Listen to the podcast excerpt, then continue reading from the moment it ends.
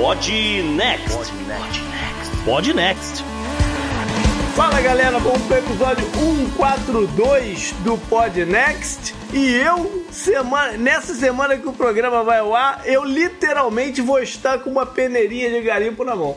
Salve, ouvinte, salve JP, aqui é Gustavo Rebelo e agora eu tô confuso. Eu achei que esse negócio de, de minerar era sobre Bitcoin, então vou, vou jogar fora aqui minhas anotações. A gente vai falar de garimpo, então tá. É isso aí.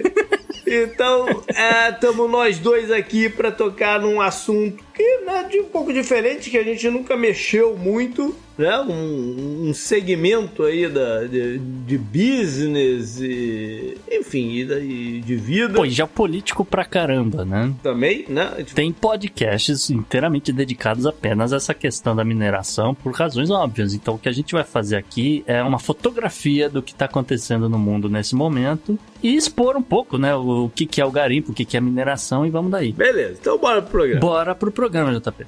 E no Podnext dessa semana, nossos hosts bateram um papo sobre o panorama do garimpo e da mineração pelo mundo, trazendo casos de polícia, casos de diplomacia e muito mais. Demais destaques vêm da Argentina. Temos a estreia da Bia Rei com a nova coluna Politicando. O bizarro vem lá de Washington DC, enquanto no meio ambiente temos Jimmy Carter. Sim, o cara do amendoim. Tudo isso além, é claro, da agenda da semana e da dica cultural. Assinantes do Podnext Confidencial ainda terão acesso a dados de países mais ou menos favoráveis à Ucrânia e como esse posicionamento mudou depois de um ano de guerra para cá. O bizarro extra vem da Casa do Rato. No follow-up, temos mais eleições e no Good Vibes, mais avanços da medicina. E aí, bora pro programa?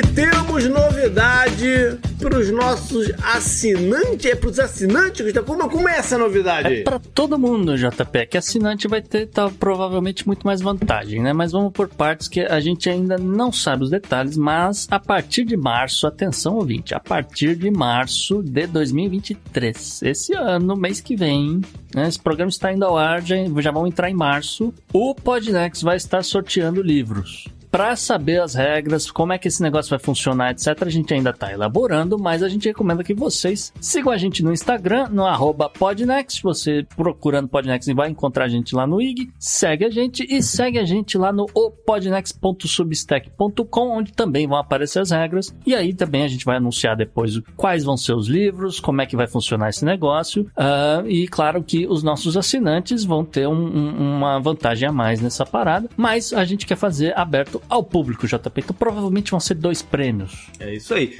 E ligados então nesses dois lugares, né? Porque eles, eles vão estar em conjunto aí no, no na promoção: Instagram e Substack. É isso aí.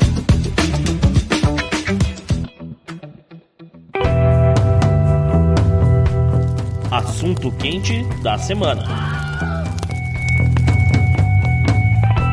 Então, como a gente já falou na abertura, o assunto de hoje é garimpo e a mineração. Então a gente vai entender o, quais são as diferenças desses dois, né? E o que está rolando pelo mundo de impactos gerais, impactos sociais, econômicos, políticos, políticos de meio ambiente uhum. também, né? É porque esse ramo da economia tem essa característica, né? De, de ser é, tão grande que os seus impactos não são, não são simples de serem é, analisados, né? É, a amplitude marca o, o, o, segmento. Isso, JP. Então, é, é, inclusive tem casos de polícia aqui. Mas é, antes a gente começar a passar por diversos países, vamos só explicar para o ouvinte uma coisa que é importante, que muita gente não entende a diferença entre garimpo e mineração. Né? Que parece, uhum. parece que é a mesma coisa, né? Se você, né? Uhum. Mas não é exatamente. Uh, olha só, O garimpo seria uma forma rudimentar de extração mineral e ele é muitas vezes realizado por pessoas físicas ou pequenos grupos de pessoas, sem grandes investimentos, sem grandes equipamentos, sem tecnologia e por ser né, um, um negócio de, de né, menos tecnologia, não sei o que, ele também uhum. teria ali baixo impacto ambiental e social, mas, e aqui tem um porém grande, né? Ele é uma atividade perigosa e ilegal em muitos casos, tá? Muito bem registrada naquele magnífico documentário Os Trapalhões da Serra Pelada. Sim, perfeito. Boa lembrança. Porra. É.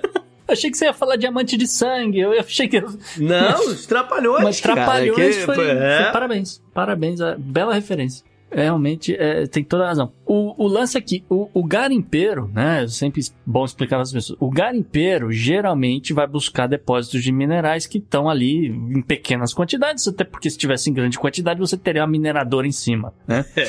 E muitas vezes ele vai utilizar técnicas manuais de extração, como peneirar, escavar o solo com enxada e não sei o que, e muitas vezes vai utilizar também produtos químicos extremamente tóxicos, no, é, principalmente aí, mercúrio. Aí, aí, é, aí eu fiquei confuso com o que você falou do baixo impacto ambiental do garimpo, porque a gente tem visto muitas informações nesse sentido aí, né? Do quanto danoso ele pode ser. Então, e isso é que é, é, é, é bom que você levantou esse ponto, eu ia levantar depois, mas, é, quando falar de mineração, mas tudo bem que a gente explica isso agora. Porque a gente fica falando assim, ah, ele tem baixo impacto comparado ao quê? A grande mineração, mas tudo bem. O que isso quer dizer, na verdade, não é que assim, ah, o garimpo é de boa fazer. É muito pelo contrário. Hum. É, é, é, que a, a grande mineração é ainda muito pior. Ela tem um impacto sim, muito sim, maior, sim. só para lembrar as pessoas. Não, só para não gerar essa confusão mesmo, porque a gente aqui no programa, você já trouxe na coluna do meio ambiente várias vezes falando, por exemplo, da, da, da dessa situação do mercúrio nas águas, quando está afetando a vida do, do, do, da galera que mora por lá, alimentação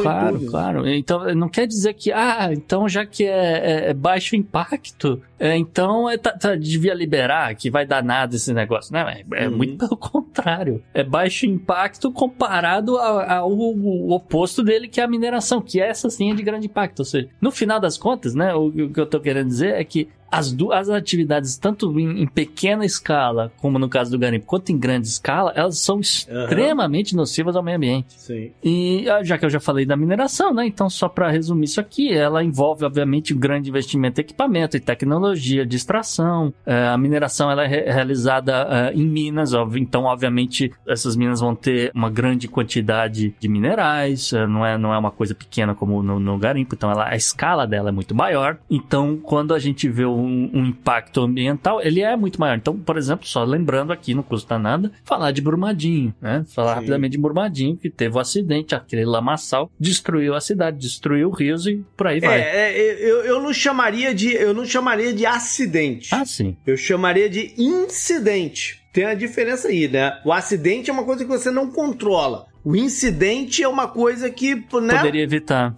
É uhum. evitável, exatamente. Uhum. Exatamente. E, como eu falei, a escala e a complexidade da, da, atividade é muito maior e assim por diante, né? No fim das contas, a diferença é só o tamanho da escala. No final das contas, uhum. os dois fazem mal pro meio ambiente. É. E existe uma parada aqui que também é bom diferenciar, que em ambos os casos do garimpo e mineração, tem a atividade legalizada e tem a atividade clandestina. Sim. Né? De um e de outro. Apesar da mineração exigir esse acampamento também existe mineração clandestina. Uhum. Né? Não é só o garimpeiro que vai sem autorização para uma área indígena fazer seu negócio. Ah, Não, sim. existe a mineração também irregular. Isso. Inclusive, a gente tem um exemplo aqui muito curioso. As pessoas acho que vão ficar surpresas que envolve um, um país que, que, elas não imaginam, mas vamos chegar lá. Vamos lá. Então, eu acho que a gente tem que começar pelo Brasil. A né? gente tem que começar Porque, pelo Brasil, não é, tem jeito. A gente foi bombardeado de notícias negativas em relativo a esse, esse setor há muito tempo. Uhum. Né? Há muito tempo. Não foi só no governo Bolsonaro, não. Há muito tempo desde lá o, o, primeiro incidente, aquele de Mariana,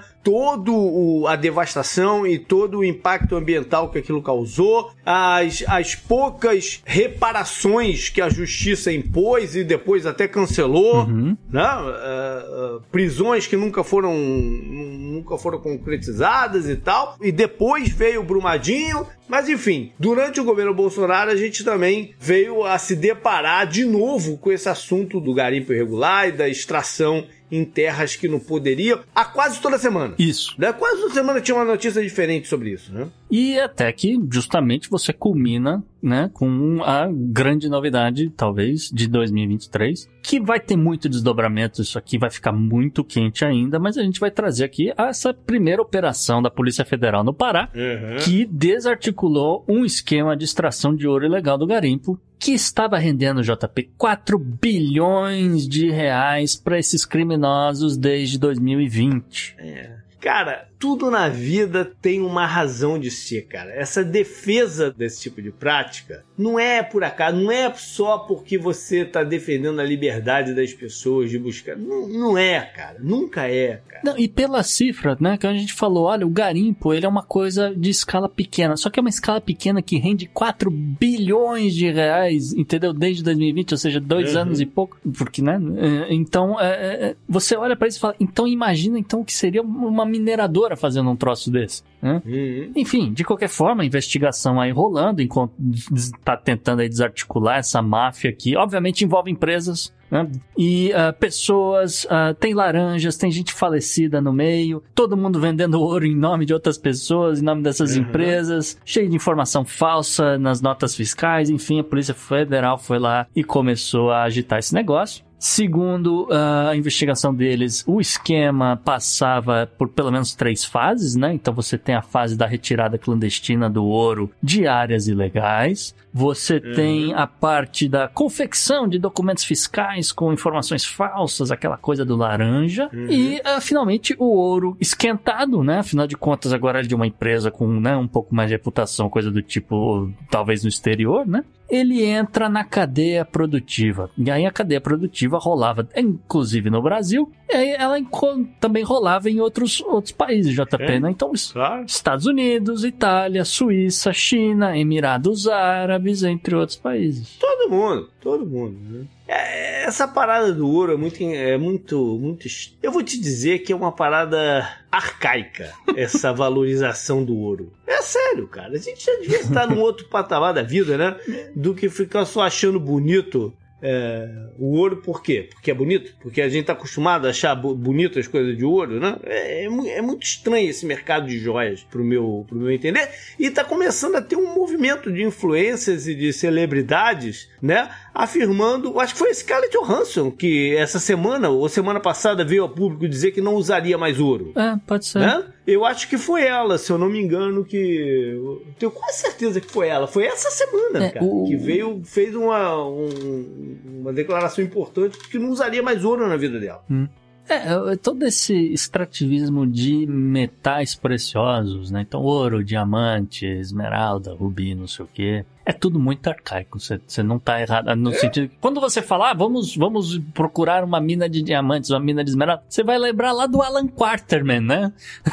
Pois é, né, A cara? parada que já era velho quando a gente já existia na década de 80 e 90. E, o- e, o- e a demanda não mudou, continua a mesma demanda pra essa mesma merda, né?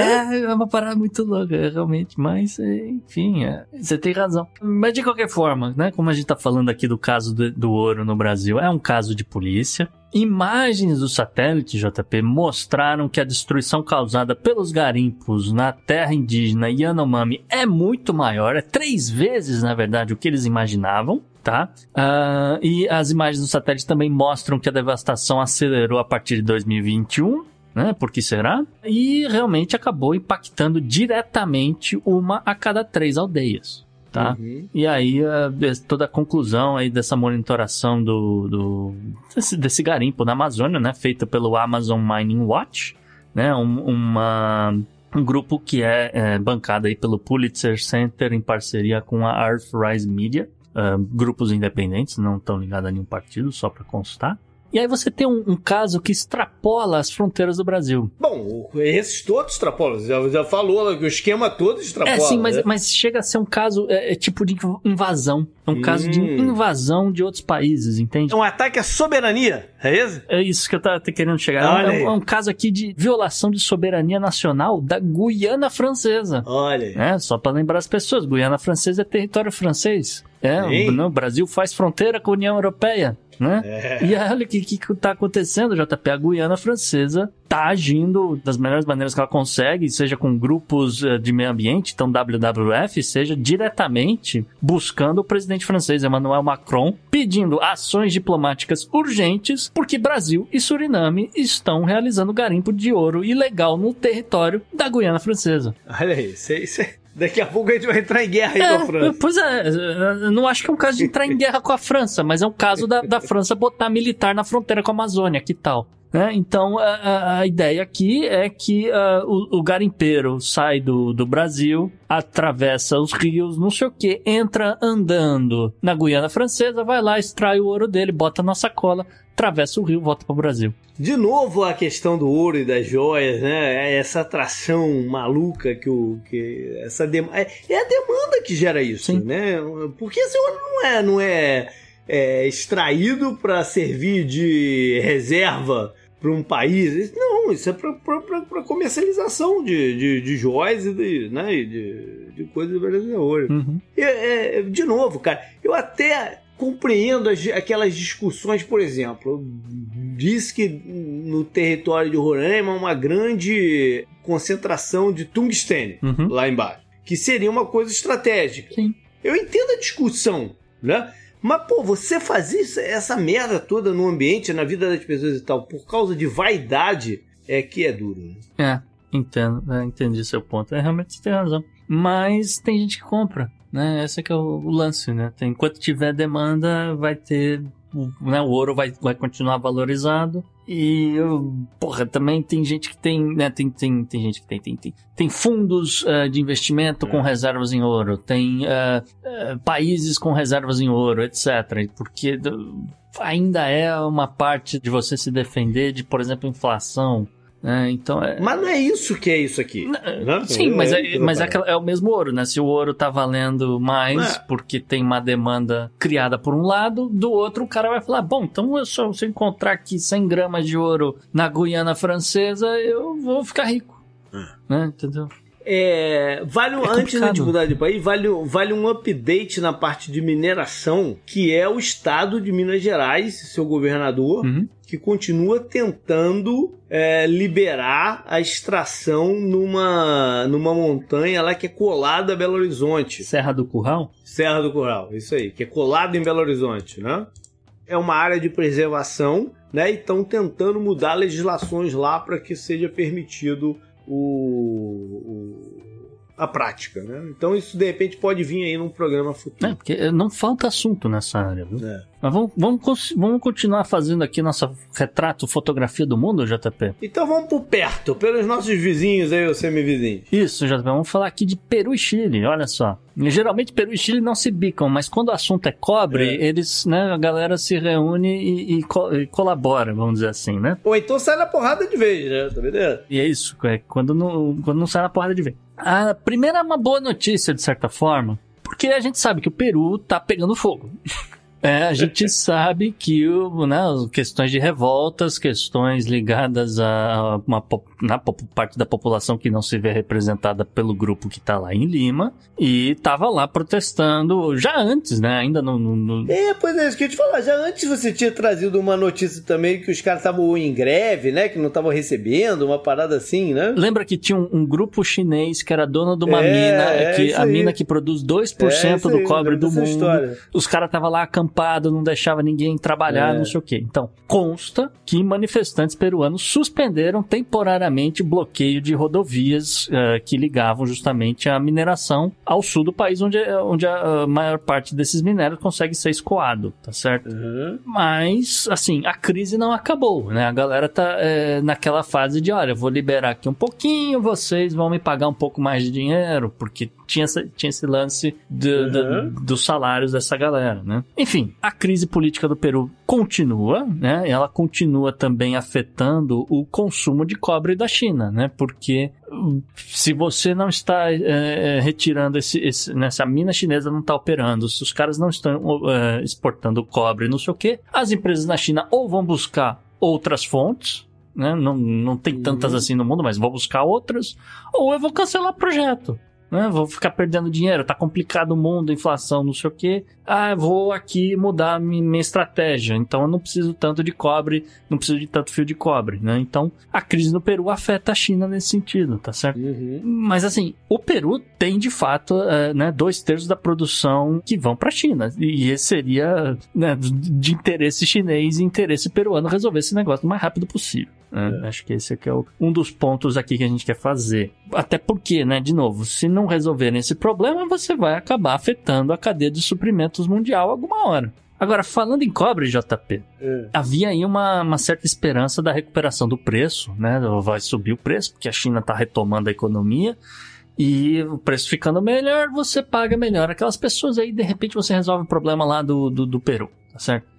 Mas parece que não é bem assim. Né? Parece Sim. que a demanda na China está um pouco mais fraca do que eles imaginavam. A China, que obviamente é o maior consumidor de, de cobre do mundo. Substituíram o, o cobre por outro por outra coisa? Para o uso que eles tinham da, lá dele? Ainda não sei, mas aparentemente a China não vai crescer tanto quanto se imaginava, então não tem tanta demanda assim para né, o cobre e emperrou o mercado, né? Esse aqui é o ponto aqui. Uhum. O mercado vinha subindo mês a mês, agora deu uma travancada, né? Travou lá o preço do cobre e aí fica ruim, né? Fica ruim para você negociar com, com os trabalhadores, os mineiros, não sei o quê. E fica ruim também pro vizinho do Peru, né? Que é o Chile, uhum. tá certo? Uh, a crise do cobre, né? Você tem um, um, um, fator chileno aqui na parada, porque realmente o Chile é o maior produtor, né? O maior produtor do mundo de cobre. Uhum. O Chile responde por 27% dessa oferta global, mas o Chile registrou uma queda de produção, né? Vem registrando há alguns anos, mas registrou uma queda aí de 7% com relação ao, ao ano passado por N motivos, principalmente motivos ambientais, porque a gente sabe que o Boric está lá colocando um, um, uh, umas, umas, regulamentações a mais, pensando em evitar situações como, por exemplo, Brumadinho e Mariana, né? Então, se vale para o Brasil, por que, que não vai valer para o Chile? Né? É outra coisa. Essas minas não se esgotam, não? Ah, elas se esgotam, JP, mas é, é muito, é muito, o volume é muito grande. E os, e os caras é, né? é, trabalham sob demanda. Então, se não, não tem demanda, o cara para todo mundo, manda todo mundo para casa e fecha a mina. Entendeu? Só vai uhum. reativar quando de novo, né, tiver a, a demanda. Então, se o cara não tem certeza que vai ter demanda, vai, vai sobrando. Agora, são minas gigantescas e, obviamente, Peru e, e, e Chile estão extraindo ali da, da cordilheira, né? Então, uhum. é, é, realmente é um volume muito, muito grande. É, antes da gente passar para outro continente, vale ilustrar né, sobre ainda uh, sobre a importância desse segmento na geopolítica. Ele já fez um programa aqui né, falando de Bolívia e das causas daquela, daquele golpe de Estado e que a extração do lítio era uma das principais fatores que levaram a, a, a aquele golpe de Estado. Sim, né? exatamente. E assim, da mesma forma que afeta o, o, o governo do. Desculpa. Da mesma forma que afeta uh, problemas da economia no Chile e no Peru, isso vai afetar a política de Chile e Peru. Então uhum. é, é, é a coisa começa a esquentar pro lado do Boric, a coisa começa a esquentar pro grupo que tá no poder lá em Lima, e assim por diante. Agora, a gente falou de China, JP, tem, tem, um, é. tem uma coisa muito estranha acontecendo com a indústria mais poluente do mundo, tá certo? Que é a indústria de carvão chinesa. Ah, então é, o carvão entra aqui nessa brincadeira de mineração, uhum. né? Ele é considerado um produto de mineração.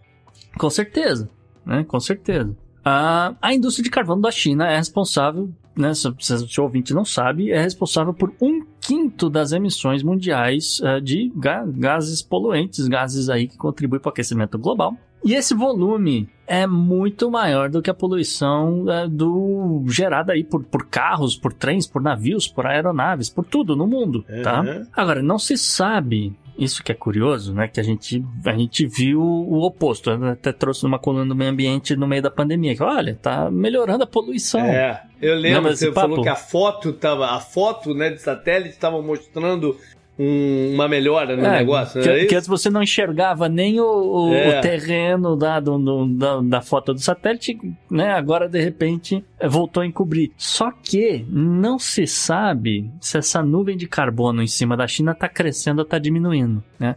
É, imagino que deve estar tá estagnada, mas tem uma coisa muito, muito curiosa acontecendo na China, JP. Porque se você olhar a quantidade de carvão extraído durante o ano de 2022, talvez você pensasse que há uma, uma demanda e um uso muito grande de carvão, tá? Porque, por exemplo, comparando 2022 com 2021, você viu um aumento de extração de, desse carvão em 10,4%. Porra, é, é, muita coisa. É bastante coisa. É significativo é em termos de China e tal. Só que, por outro lado, a energia térmica gerada a partir do carvão, né, que na China é praticamente a, a matriz energética deles, ela aumentou só 1,4%. A produção, aí você pode pensar, bom, então às vezes o carvão foi usado para outra coisa que não foi energia. Né? Mas a produção de aço e cimento, por exemplo, que usam muito carvão, caiu. Né? A produção caiu 1,9% e no caso aqui de cimento caiu 10,4%. É, teve uma crise no mercado imobiliário lá, Sim. né? Lembra aquele? Sim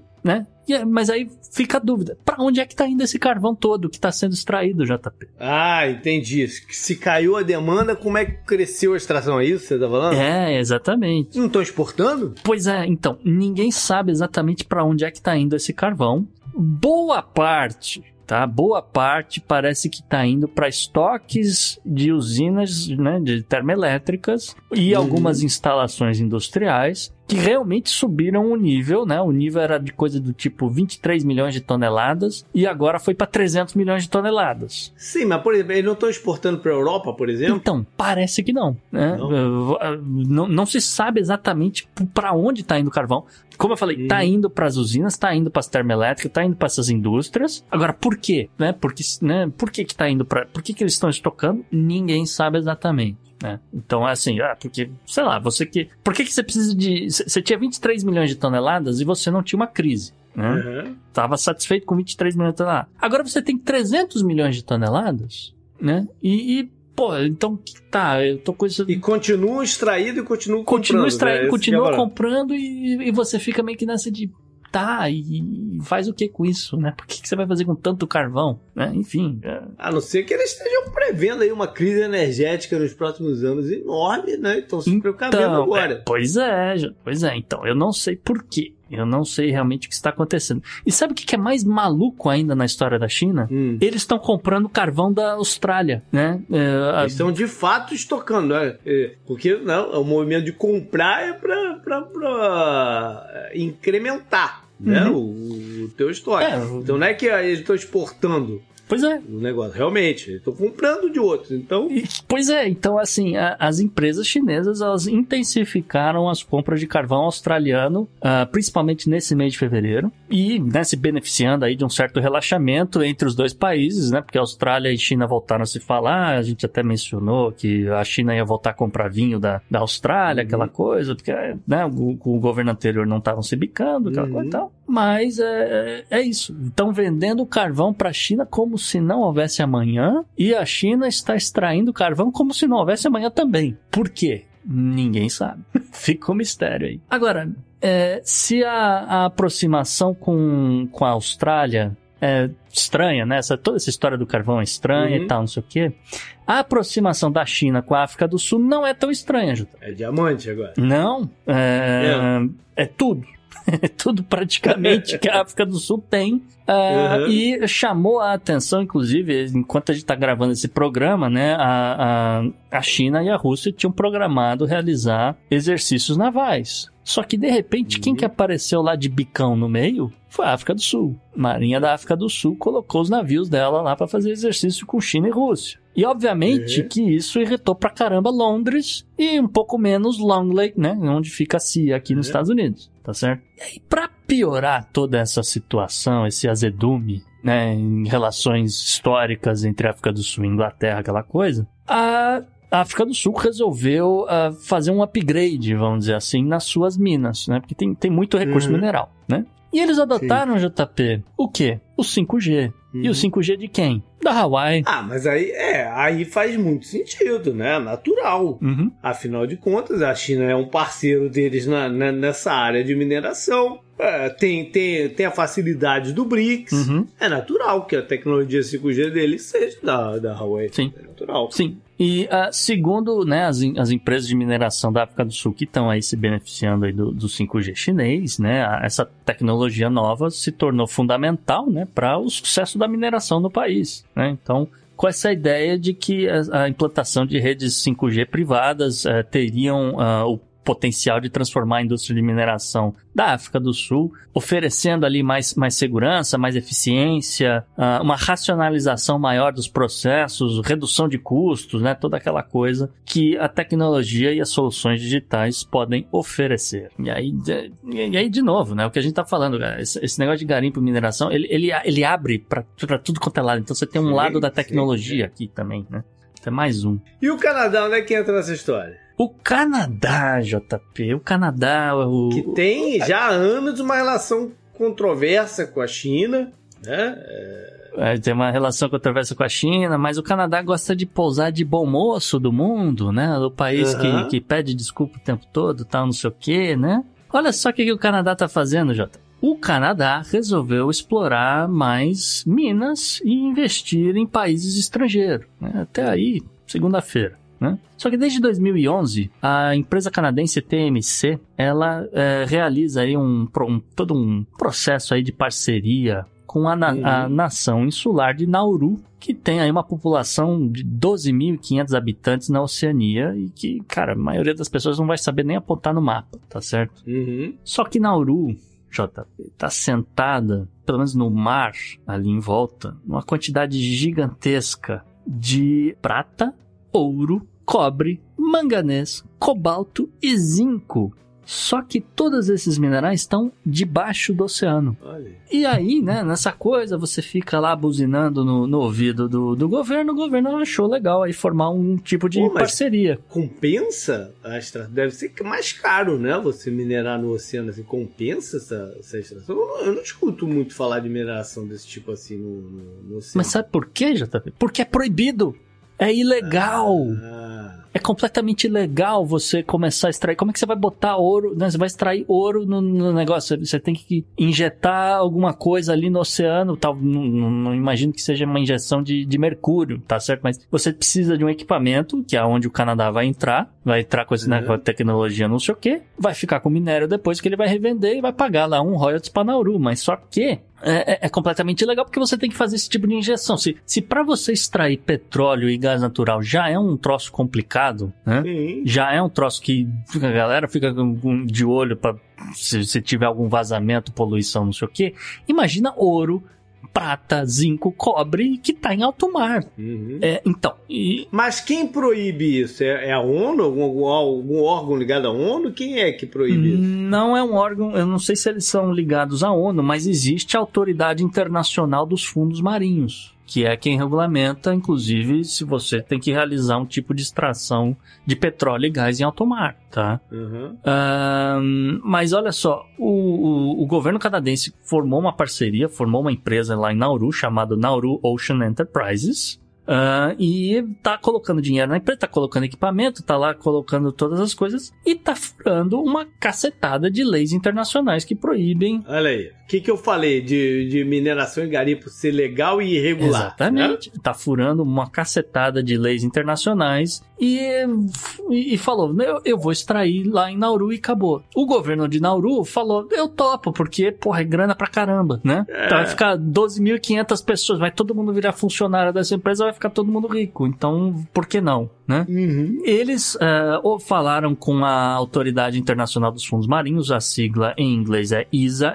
né, ISA, e eles, eles usaram uma das regras da própria autoridade, que falaram: olha, beleza, então é o seguinte, tem esse troço todo aqui na minha costa, uh, vocês têm uma regra que diz que em dois anos vocês têm que me passar as regulamentações que eu tenho que seguir, e aí, dependendo da resposta, eu vou implementar esse negócio e né, vou resolver parar a coisa. Uhum. Isso foi junho de 2020, JP. A gente estava no auge da pandemia. Ok. De junho de 2020 para cá, né? São mais de dois anos, né? Caducou em, em 2022. A ISA não conseguiu concluir, né? Todas as regulamentações que precisavam. E aí, o que, que aconteceu? O Nauru falou: Canadá, manda ver. É, tá valendo. Tá valendo. Então, é, é, é isso que tá acontecendo nesse dado momento. O Canadá está lá detonando a costa de Nauru, extraindo ouro, zinco, cobre, etc. Uh, e obviamente isso revoltou toda uma comunidade científica e política, né? Pelo menos 700 especialistas assinaram cartas pedindo o fim da mineração em alto mar, né? Os, a galera alegando que por razões óbvias uh, você vai afetar todos os ecossistemas, possivelmente inclusive o ecossistema do planeta inteiro, uh, porque pô, você não vai conseguir manter, dependendo do que você está fazendo, não vai conseguir manter ali contido em, em volta de Nauru. Uh, e pau tá quebrando. Inclusive, é, é, empresas que produzem bateria ou têm interesses em baterias, né? Então, Google, Samsung, Volvo. Ah, e vão querer extrair outros lugares. BMW, né? não sei o que. Não, na, na, verdade, eles até se juntaram é, ao pedido. Ah, lá no mesmo? É, ah. até se juntaram para apoiar, para falar, cara, a gente não vai comprar de você se você estiver vendendo algum componente aqui da nossa bateria. Mas como eu falei, os caras têm ouro, prata, não sei o que, que vai para outro lugar. Enfim, esse é o Canadá.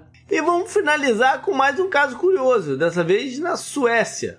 Pois é, JP, é um caso interessante aqui, né? Porque a, a L-Cab né, é uma mineradora da Suécia Tá minerando no Mar do Norte, filho de uma louca. Não, só, só faltava isso, né? Mas, mas quase, não, não é o Mar do Norte, mas é, é, complicado também, tá? Porque eles descobriram o maior depósito de terras raras da Europa. Né? E para extrair terras raras, a gente já explicou que, né, por que, que a China produz tanta né, negócio de terras raras? Porque você cerca a área, você coloca uma quantidade brutal de químico lá dentro e você vai matar o solo. Você vai conseguir os minerais que você precisa para suas fábricas, para você fazer chips, para você fazer o que quiser com esses, essas terras raras, etc. Mas você vai matar o solo. Né? É a uhum. contrapartida desse negócio. Mas a Suécia encontrou, né, por volta ali da cidade de Kiruna, uma cidade que fica acima do Círculo Polar, e falou: olha, tá aqui, vambora, vamos, vamos topar esse negócio e parece que vai adiante, né? O, o CEO da L-Cab, o Jan Mostrom, disse que. Mas vem cá, ainda existe círculo polar? Porque eu achei que tinha acabado, né? O círculo. Ainda existe, não, né? o círculo, a marca do círculo existe. O Polo Norte. Tá lá, só não tem mais gelo. Só não tem é, mais gelo. Polo Norte já é uma outra parada. Nem urso polar, isso não existe mais, mas o, o minério tá lá. Pois é. Mas os minério, o minério não evapora, né? Continua. É. O, Uh, enfim, né, o, o, o, CEO do LCAB, né, o Ian Mostrom, disse que o, o depósito de, de Per Geiger é suficiente para satisfazer a maior parte da demanda futura da União Europeia por ímãs, ímãs que são utilizados uhum. na fabricação de turbinas eólicas e veículos elétricos. A descoberta do LCAB ela é extremamente recente uh, e vem aí de uma série de desenvolvimentos e investimentos que se estendem ali por toda a Escandinávia, por todo o Báltico, que é realmente uma área que tem muito minério e muita montanha, então tá, que faz sentido aí do, do ponto de vista da uhum. ciência, mas do ponto de vista ambiental nem tanto. Uh, mas ele sugere aí que o norte do continente estaria aí dando os principais passos para atender as, as ambições, da, as necessidades de terras raras da Europa, que, uh, inclusive porque a Comissão Europeia disse que a demanda por, por terras raras e, e, como de novo, né, falando dessas terras raras, é, a maior parte delas vem da China, para a Europa, né? Acho que é uhum. 98%, é uma coisa absurda. Mas para atender essas demandas de clima, ela vai ter que aumentar assim coisa do tipo cinco vezes até 2030. 2030 tá aí, né? Então a, Europe... a União Europeia vai fazer vista grossa para o que tá, tiver acontecendo lá no Ártico e para não ficar dependente da China. 2030 é um ano, né? 2030 é um ano que os caras marcaram tudo. Marcaram tudo né? pra 2030, né? Vai ser um ano, vai ser um ano engraçado 2030. A década de, de 2030 pra frente vai ser fantástica, porque começa com é. esse negócio de, de carro elétrico, de, de ah, agora toda a energia tem que ser limpa, e, e no meio dela o super-homem e o Batman vão virar domínio público. Não, quer dizer, vai, vai ser uma bagunça política e jurídica fantástica a década de 30. Mas de qualquer forma, né? A União Europeia precisa aumentar para atender essa sua demanda de, de energia limpa e para isso vai precisar de mais terras raras. Então, por que não do Ártico sueco? Já não existe mais pulso polar mesmo, então termina é, o resto. É, o Canadá vai matar as focas, porque, né? Vai fazer uns negócios lá em Nauru, vai espalhar para o mundo inteiro, então dane-se, né? Assim, é, faz uma revisão histórica barra geográfica e suprime dos mapas o, o círculo polar, finge que não existe lá em cima e pronto. É, é isso. É o, pode fazer o que quiser. O fim está próximo. Up next. Up next.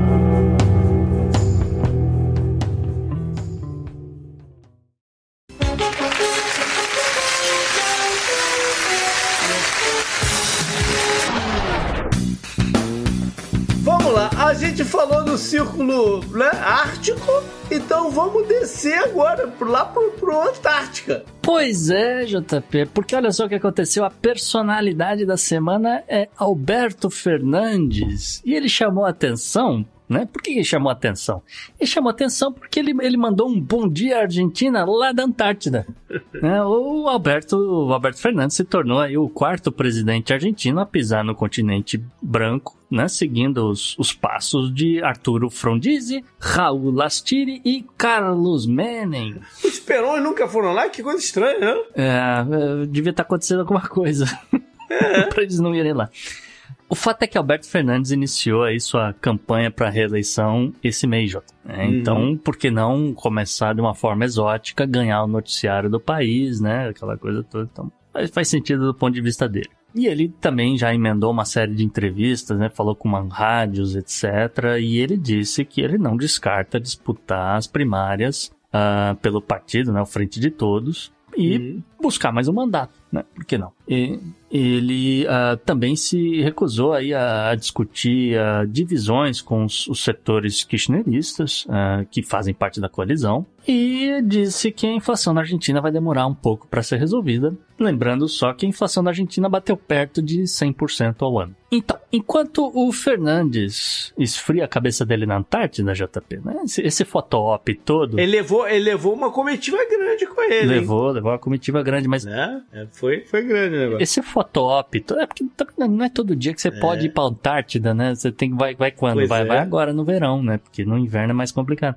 É, mas ele, ele, enquanto rola esse, esse fotop, enquanto ele esfria a cabeça lá, na Argentina a coisa tá pegando fogo. A começar pela coalizão peronista, né, que governa a Argentina, né, a coalizão, né, como a gente falou, a galera do, da Frente para Todos e do, dos kirchneristas, uhum. eles perderam quatro cadeiras no Senado, né, esse, do golpe duro né, no, no, na governabilidade da Argentina, há oito meses das eleições gerais. Isso porque os senadores, né, o Edgardo uh, Cuader, o Guillermo Snopek, Carlos Espínola e a Maria Eugênia Catalfamo disseram que ó, a gente está deixando a coalizão aí de centro-esquerda, uh, não vamos mais apoiar o presidente Alberto Fernandes e muito menos Cristina Kirchner. E a dupla, né, dupla uh, Alberto e Cristina estão, né, já estão lutando, tentando formar coalizão, tentando manter o governo, tentando uh, vencer as eleições, continuar no poder, aquela coisa, e enfim, já tem toda essa questão partidária, tem toda a questão da inflação que eu já falei, assim por diante. E aí você pensa, JTP, porra, então isso aí, isso aí já seria uma baita crise na Argentina, né? Mas na, na Argentina tudo pode ser pior.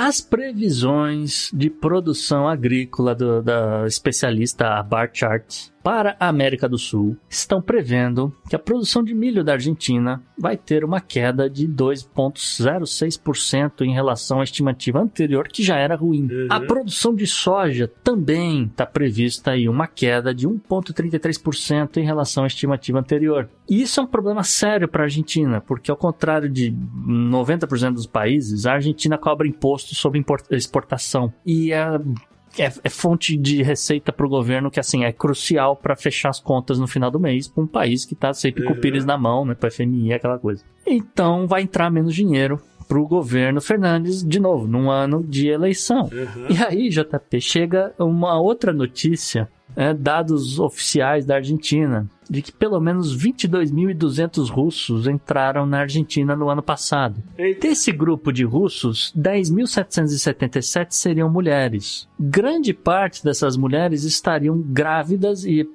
prestes a dar à luz. E E, obviamente, que esse grupo de russos entrando na Argentina é um grupo significativo, né? 22.200 não, não é um troço que você ignora. Mas é o quê? Fugiu, fugiu do draft na Rússia, é isso? Isso, fugindo, refugiado de guerra para não ser chamado para servir pro exército de Putin e, porra, a Argentina, né? hum, Já tem, tem um histórico aí. né? Abriu as, as portas. Porque no Brasil, pro Brasil eles não vieram. É, o né? Brasil é, é complicado, né? O Brasil, a galera prefere ir pra Argentina, mesmo com todos os problemas. Ah, mas assim, essa. O que que, que que acontece? Por que a Argentina, JP? Né? Porque a, Argentina, por lei, todas as crianças nascidas na Argentina recebem automaticamente cidadania. Olha aí. Então você. No Brasil, não. No Brasil, não. né? Tem todo um processo, não sei o quê. E a Argentina ainda tem um adendo, que você ter um filho argentina acelera e muito o processo para que os pais obtenham autorização de residência. Tá. Né? Ih, então vai, vai nascer muito Lionel, é isso? Muito Lionel Popov, muito Lionel.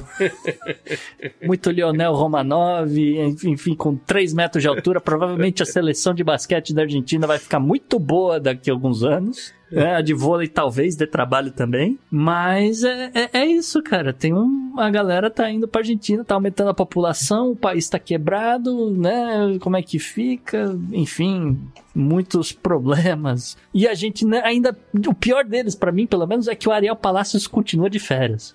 Então eu não sei o que está acontecendo na Argentina.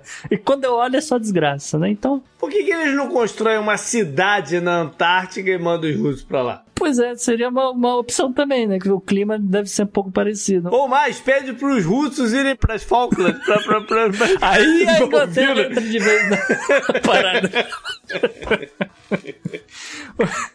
Mas de qualquer forma, talvez o Alberto Fernandes tenha ido pra Antártida já pensando, quer saber, eu vou morar aqui.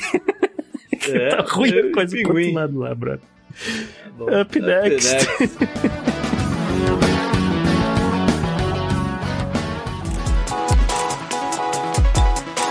E estreando a coluna nessa semana, JP, a gente tem aqui a celebridade praticamente no meio. é, Não, é, Olha toda vez que eu falo com ela, é: olha, eu tenho. Eu vou, vou fazer um negócio aqui, mas é porque eu tenho que fazer uma aula magna na Universidade de John Hopkins. Ah, porque eu estou indo para Lisboa, porque eu tenho que um simpósio de não sei o que lá. Eu tenho. É, é, É, ou dar uma palestra na Unesco, é, lá, só, é- coisa. é- a pessoa é chique, entende? É. E a gente tá falando dela, Beatriz Rei, ela que é, sim, a especialista aqui de, de ciências políticas, mas... Esteve conosco num dos programas especiais de fim de ano, Sim. né, que vocês vão lembrar, sobre o legislativo, como funciona o legislativo. Isso. Um programa bem Como maneiro. funciona Se você não o- ouviu. Va- vai lá procurar, porque né, é um desses programas atemporais Sim. e que vale muito a pena escutar. É um dos nossos mais os especiais mais ouvidos, inclusive mais ouvido do que o que a gente falou sobre HQs. É, talvez porque pela época que ele saiu, não sei, mas é, Uhum. é- é curiosíssimo, curiosíssimo. A galera tá interessada na Bia, que é uma pessoa que ela, ela é muito didática, ela tem essa coisa Uhum. dentro dela de educação, de ensinar mais as pessoas sobre como funciona ah, ah, o legislativo, principalmente, que é, grande, né? Ela vai falar mais sobre isso na coluna. A coluna, aliás, JP, que é sobre um assunto assim bem leve, bem, bem tranquilo, que é só ela, ela só Ih, quer lá falar vem. sobre o 8 de janeiro. Ah, tá bom. Então, manda ver, Bia.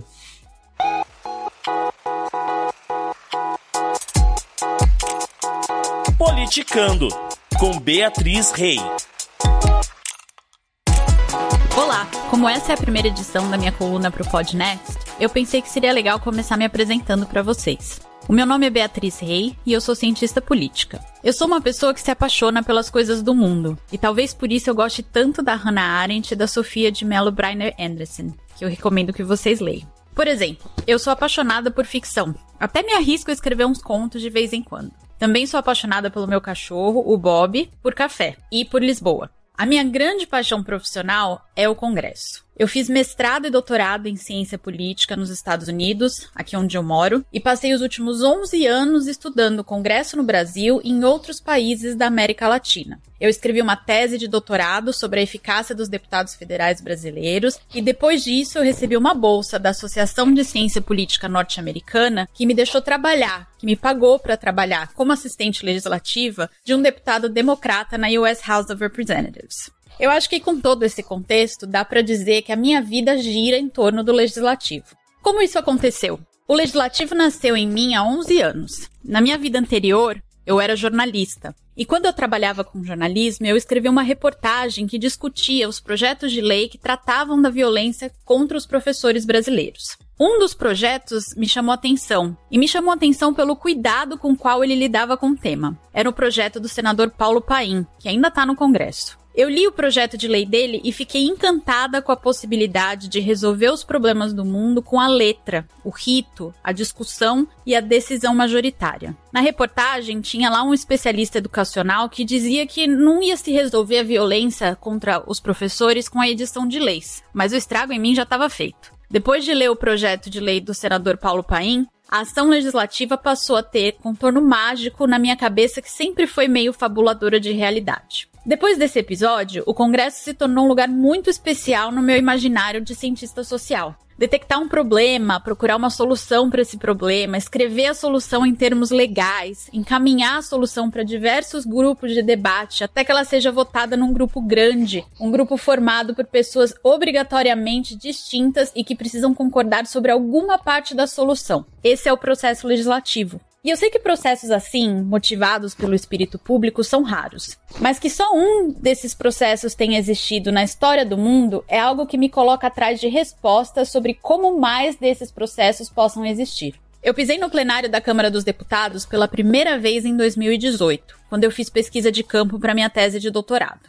Eu até me emocionei nesse dia. Pode parecer bobo, mas eu trato o Congresso com reverência. No presidencialismo brasileiro, o poder é dividido entre três esferas: o executivo, ocupado pelo presidente da República, o legislativo, ocupado pelo Congresso, e o judiciário, que é ocupado por diversos órgãos e com o STF, o Supremo Tribunal Federal, no topo. O princípio norteador do nosso regime presidencialista e de muitos outros é o sistema de freios e contrapesos, que nada mais é do que o controle do poder pelo próprio poder. Ou seja, cada poder, o executivo, o legislativo e o judiciário, atua de maneira independente e harmônica, de modo a evitar que cada poder cometa abuso contra outro poder.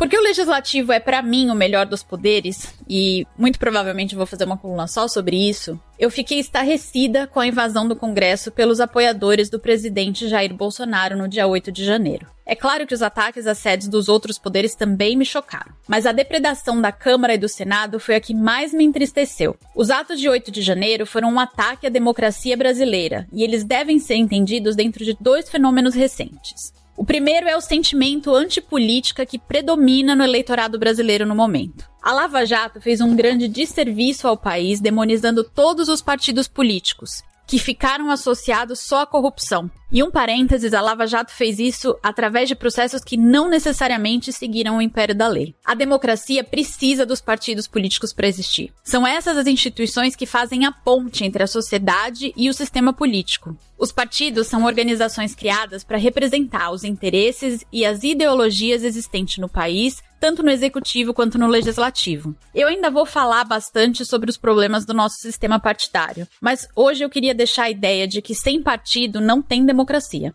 O segundo fenômeno é o crescimento da extrema-direita, que é uma ideologia inerentemente antidemocrática. O ex-presidente Jair Bolsonaro, que representa a extrema-direita no momento, passou os quatro anos do governo dele atacando os poderes judiciário e legislativo e também o sistema eleitoral brasileiro. Nesse sentido, os apoiadores dele só imitaram o comportamento do ex-presidente no dia 8 de janeiro. O Bolsonaro deu todos os indícios de que ele não aceitaria o resultado das eleições, e de fato ele não aceitou até agora, e com isso ele quebrou uma norma democrática que é importantíssima, a da transição pacífica de poder. Ao não aceitar o resultado das eleições, Bolsonaro abriu precedente para que o 8 de janeiro se repita no futuro. Isso é um problema enorme que a gente vai ter que enfrentar. A falta de apreço pela coisa pública é uma das coisas que mais me chocaram sobre a invasão bolsonarista do 8 de janeiro. Para além do desrespeito às instituições políticas, e aqui eu, eu, me refiro, por exemplo, ao fato da reverência que eu, que eu tenho em relação ao Congresso, por exemplo, também tem o fato de que os bolsonaristas trabalharam contra eles mesmos nesse episódio. Na ciência política, a gente entende o bem público como aquele que é não excludente, ou seja, todos os indivíduos de um grupo são beneficiados pelo bem público, mesmo que eles não tenham ajudado a pagar por ele. E ele é também não rival, ou seja, todos os indivíduos podem desfrutar do bem público, porque o desfrute por parte de um indivíduo não afeta o desfrute por parte de outro. Um exemplo de bem público bem bobo: o serviço de bombeiro. O serviço de bombeiro no seu bairro protege todo mundo do seu bairro ou da sua região. Não tem como excluir a proteção para um ou para outro. E todas as pessoas que moram nessa região se beneficiam.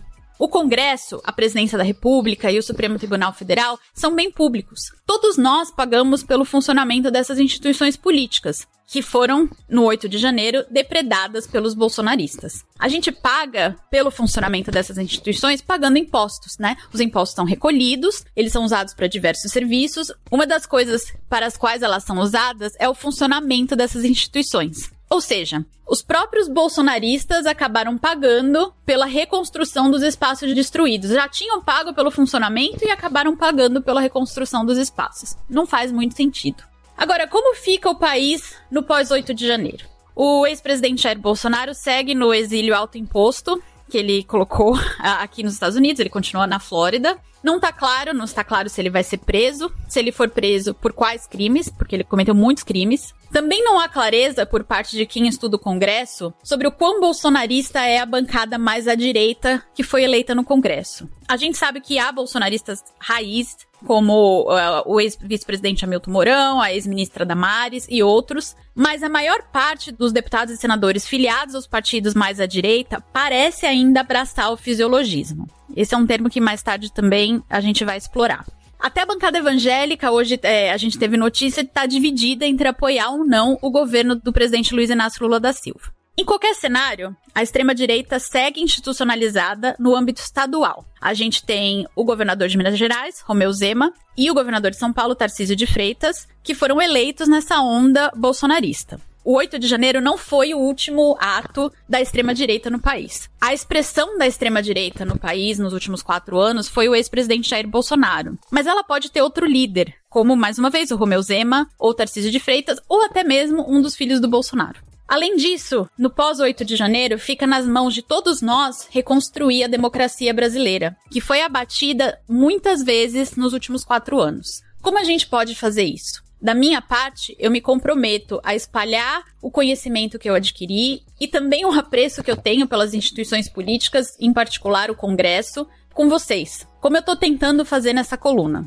A educação política é uma coisa praticamente inexistente no Brasil. Então eu vejo como obrigação dos cientistas políticos compartilhar o conhecimento sobre como funciona o sistema democrático brasileiro. Da parte de vocês, o que eu peço é engajamento. Se vocês tiverem perguntas, se vocês quiserem entender mais sobre o funcionamento da democracia, eu tô aberta ao diálogo. Eu acho que essa troca é muito importante nesse momento de reconstrução da democracia brasileira. Há muito assunto pra gente tratar nessa coluna, então eu espero vocês na próxima.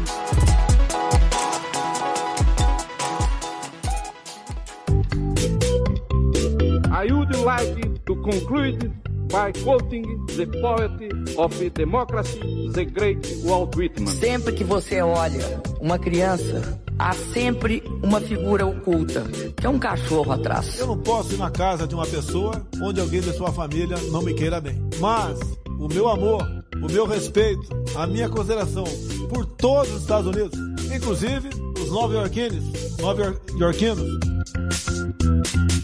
Vamos lá que pro bizarro, é, é, esse cara nunca poderá entrar no personagem, ele só pode entrar no bizarro mesmo. Né? Tá bom, deal, né? Concordo com você. Vamos só, só, é. só vou falar desse cara no bizarro daqui para frente, JP. Ah, só uma menção honrosa, rapidamente, porque uh, caiu uma orbe misteriosa no Japão, a galera falou Goku chegou. É, realmente tinha um negócio esquisito lá na praia, é uma, uma mina marítima, etc. Agora, a maior curiosidade nem é isso, JP. A maior curiosidade desse bizarro é que caiu perto da casa do Vitor Honda. Eita! o negócio caiu. Aí ele foi lá, ele, ele, que foi lá ver o que é? Não, ele não chegou aí lá ver não sei o que, mas ele me manda mensagem no Telegram lá dizendo: Olha, você viu o negócio? Pô, caiu do lado da minha casa, cara. Tá, tá, tá, não sei quão perto da praia ele mora, mas ele falou, tá pertinho de casa. Eu falei, nossa, não é possível. Enfim, Victor Honda, o homem das bizarrices do Japão. Mas a gente vai falar de outra figura, JP. A gente tá aqui pra falar do hum. congressista Jorge Santos, né? A galera tava doida. Que ainda é congressista, ainda não tiraram ele de lá? Ele é ainda é possível, é congressista, né, JP é, coisas do comitê de ética. Espero que resolvam logo, enfim. Mas é, a gente vai falar dessa figura que ela poderia ter aparecido aqui diversas vezes. A galera cobrou, a galera falou: vocês não vão falar desse maluco é. e tal. É, não, a gente vai falar não, no momento certo. Por quê? Ele é um cara que rouba, né? De tempos em tempos ele vem, rouba a semana e vira lá o grande assunto, não sei o quê. Agora, essa semana em particular, né? Ele veio com um papo muito engraçado, muito curioso, pelo menos para mim. Ele foi dar uma entrevista, né? Ele foi dar uma entrevista pro é. Piers Morgan, que também é uma figura folclórica aqui nos telejornais dos Estados Unidos. É. E ele disse, JP, né? O Jorge Santos disse que ele é um péssimo mentiroso. É. E aí a gente falou, pô. Por isso, por isso que ele tá desmascarado, que ele mente mal. Por isso que pegaram ele, porque ele é um péssimo mentiroso. Entendi. Né? Como a gente falou, né, a, a, entrevista com o Jorge Santos, né, ele fala sobre uh, como ele achava que ele poderia se safar dessas inúmeras invenções e mentiras que ele colocou no currículo, inclusive uh, algumas alegações de que ele uh, se formou em, em uma faculdade que ele nunca frequentou e coisas assim, né? Uh, inclusive, tem, tem uma frase uh, muito curiosa do, do senhor Jorge Santos nessa entrevista que ele disse assim, aspas, eu concorri em 2020 para essa mesma cadeira e ninguém notou, ninguém falou nada e eu achei que eu poderia ficar impune novamente em 2022. Isso vai dentro daquela, daquela velha máxima, né, do americano que eu já falei várias vezes, que só existe um crime no, no mundo. Sim. Que é ser pego, sim, sim. né?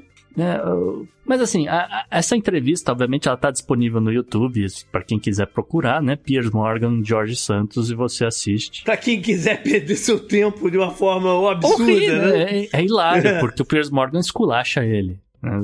Pelo menos, né? enfim. Mas aqui no Podnext, né, a gente resolveu listar aqui algumas das maiores mentiras ditas pelo talentoso Mr. É. Ripley da vida real. É, antes de você listar, vale dizer que além das mentiras, o que vai pegar para ele mesmo é o crime de, vamos dizer, caixa 2 e vários financiamentos irregulares de campanha, né? É isso que vai detonar ele de vez. Exatamente, porque nada aqui que a gente vai falar vai, vai é, entendeu? Vai, vai dar em alguma coisa, porque o cara cara consegue é. se apoiar de alguma forma na lei de liberdade de expressão. Mas olha só, uhum. a gente listou aqui algumas coisas de JP. A começar, né, quando veio à tona que Jorge Santos se vestia de drag queen no Brasil, né, e atendia pelo nome de Kitara Havashi. A Eula Rochard, uma drag brasileira de 58 anos, em entrevista à Reuters, disse que conhece Jorge Santos desde 2005, quando ele participou de uma parada gay em Niterói, né, uma cidade vizinha ali do, do Rio de Janeiro. E, né, aspas para Eula Rochard, ele mudou muito, mas sempre foi um mentiroso. E ele sempre foi um, um grande sonhador né? Que é um eufemismo para um baita mentiroso, realmente. Disse a agência Reuters. Jorge Santos inicialmente negou as acusações de que ele teria se vestido de drag queen, aquela coisa toda. E depois, JP, ele foi se retratar. E aí ele, ele mandou, ele atacou, né? Ele, ele não, não, não, é. não sabe ser humilde, eu não sei, é, acho que é um problema dele. Mas ele disse que, aspas, né? Eu era jovem e me diverti em um festival. Processe-me por ter uma vida.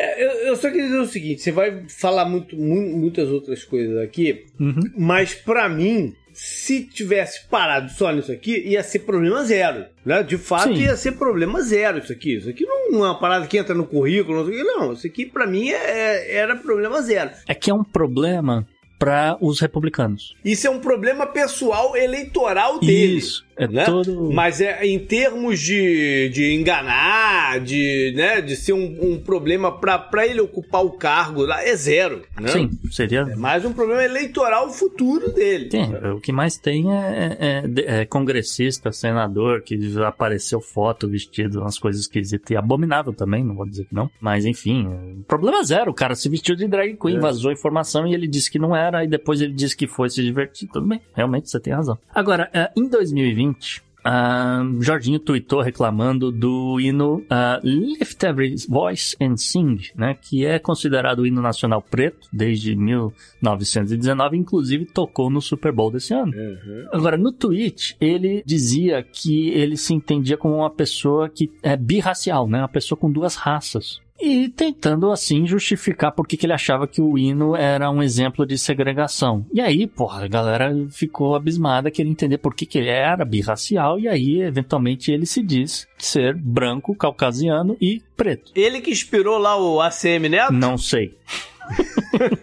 fica a dúvida, fica a discussão pros botecos, JP. Aí tem o meu favorito. O meu favorito, uhum. que é uma página da Wikipedia que é escrita por um usuário chamado Anthony Devolver.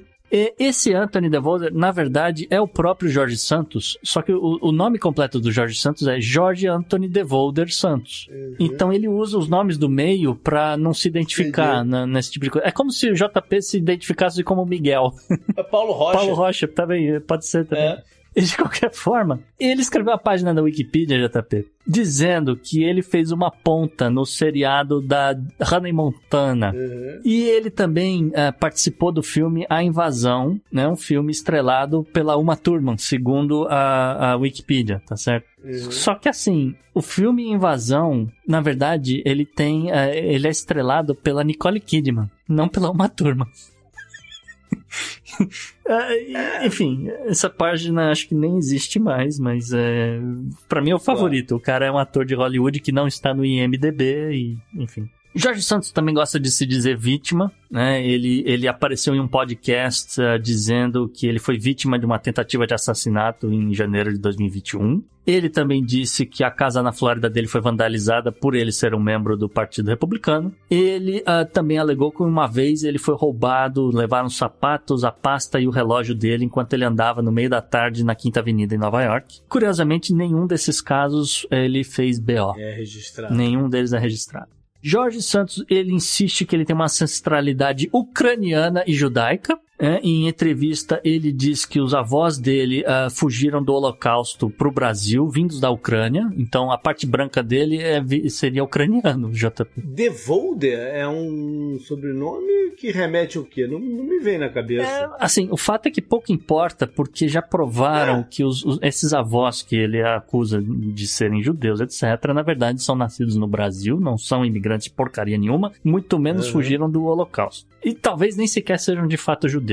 mas aí eu não vou entrar nesse mérito também. Uh, ainda com relações familiares, JP, Jorge Santos disse que a mãe dele morreu devido a uma doença que ela veio a contrair logo depois que ela sobreviveu aos ataques do 11 de setembro do World Trade Center em 2001. Só tem um pequeno problema. A mãe dele morreu em 2016, 15 anos depois. Bom, mas tem várias pessoas que ainda, que, que ainda, que ainda existe um processo grande sobre isso, né? Tem várias pessoas que ainda têm alguma sequela da parada. É, mas assim, consta que a mãe dele estivesse no Brasil em 2001, não estaria morando em Nova York, entendeu? É, e aí, então, aí é um problema maior. Aí esse sim é um problema. Esse aqui é um problema. Se, se, a mãe, se ele mentiu que a mãe dele é, é uma sobrevivente do atentado de setembro 11, isso aqui é um problema. Pois é. Isso, e, é um isso pega muito pro Nova Yorkino. É. Que é uma, é uma dessas é. paradas que você não, não mente sobre. É. Esse aqui é um pepino. É. Enfim, ah,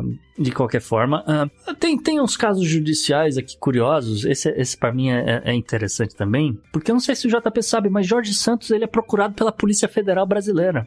Isso eu não sabia, não. Pois é, em 2008 ele teve que fazer uns pagamentos e ele passou cheque sem fundo. Uhum. E aí as autoridades brasileiras ficaram procurando ele pelo Brasil inteiro, ficaram 10 anos procurando ele e não acharam o cara. Ele estava aqui nos Estados Unidos já. Uhum. Mas agora que já sabem, né, inclusive onde fica o gabinete dele em Washington, a Polícia Federal uhum. disse que está pensando em, em, voltar, né, a, a, investigar aí os casos, abrir, reabrir o caso aí de, de fraude, etc e tal. Jorginho nega que tenha passado cheque sem fundo. Uh, aí tem um outro aqui que também é curioso, só para fechar essa lista, né? Que Jorge Santos disse que é gay, que ele, né, assumido há 10 anos, etc, etc. Mas surgiram provas, diversas provas, de que ele só foi se divorciar de uma mulher com quem ele era casado em 2019. Mas também é.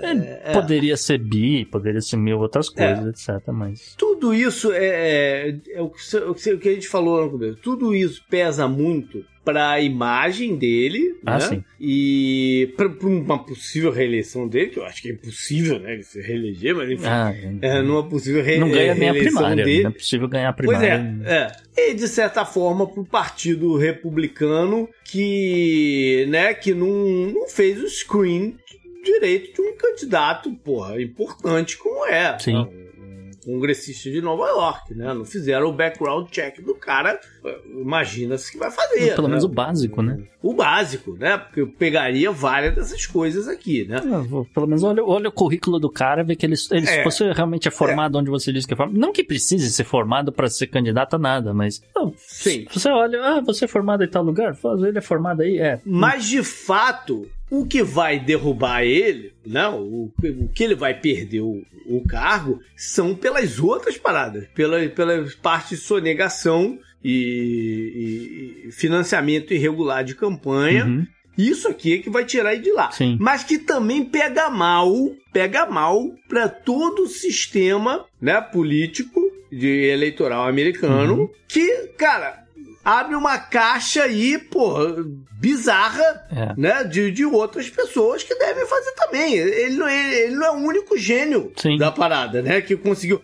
E, e aí vem a discussão. Nos Estados Unidos não se tem um equivalente do STJ, né? Para ficar hum. é, é, monitorando e fiscalizando a parada. Não tem. Né? Cabe aos partidos fiscalizar, é, é, aquela mesma parada. Cabe à raposa tomar conta do galinheiro. É, né? É, é, realmente, o, o, caso dele é muito complicado, esse caso do, do dinheiro irregular, etc., que tem, tem envolve a, a, a SEC, né? Envolve a, SEC, que é a uhum. entidade, ou seria o TCU, que avalia as contas de cada candidato e achou umas irregularidades lá e tá pedindo pro cara. Mas só achou porque foram cavucar por causa desse negócio. Senão não teriam ido cavucar. Sim, sim. Né? Não é que é, uma, é um procedimento natural ficar fiscalizando as contas das pessoas. Sim, é, talvez eles até não tivessem né, dado uma, uma coxambrada pro cara e falar, olha, faltou aqui uma informação com relação a onde é que entrou esse dinheiro aqui, esses 500 mil explica aqui. Explica aí o Homem-Aranha, né? Explica é, aí o Homem-Aranha da Brother. Isso, explica né? a parada aqui. Ah, não, foi isso e tal, não sei o que. Ah, não, tô tudo bem, não é...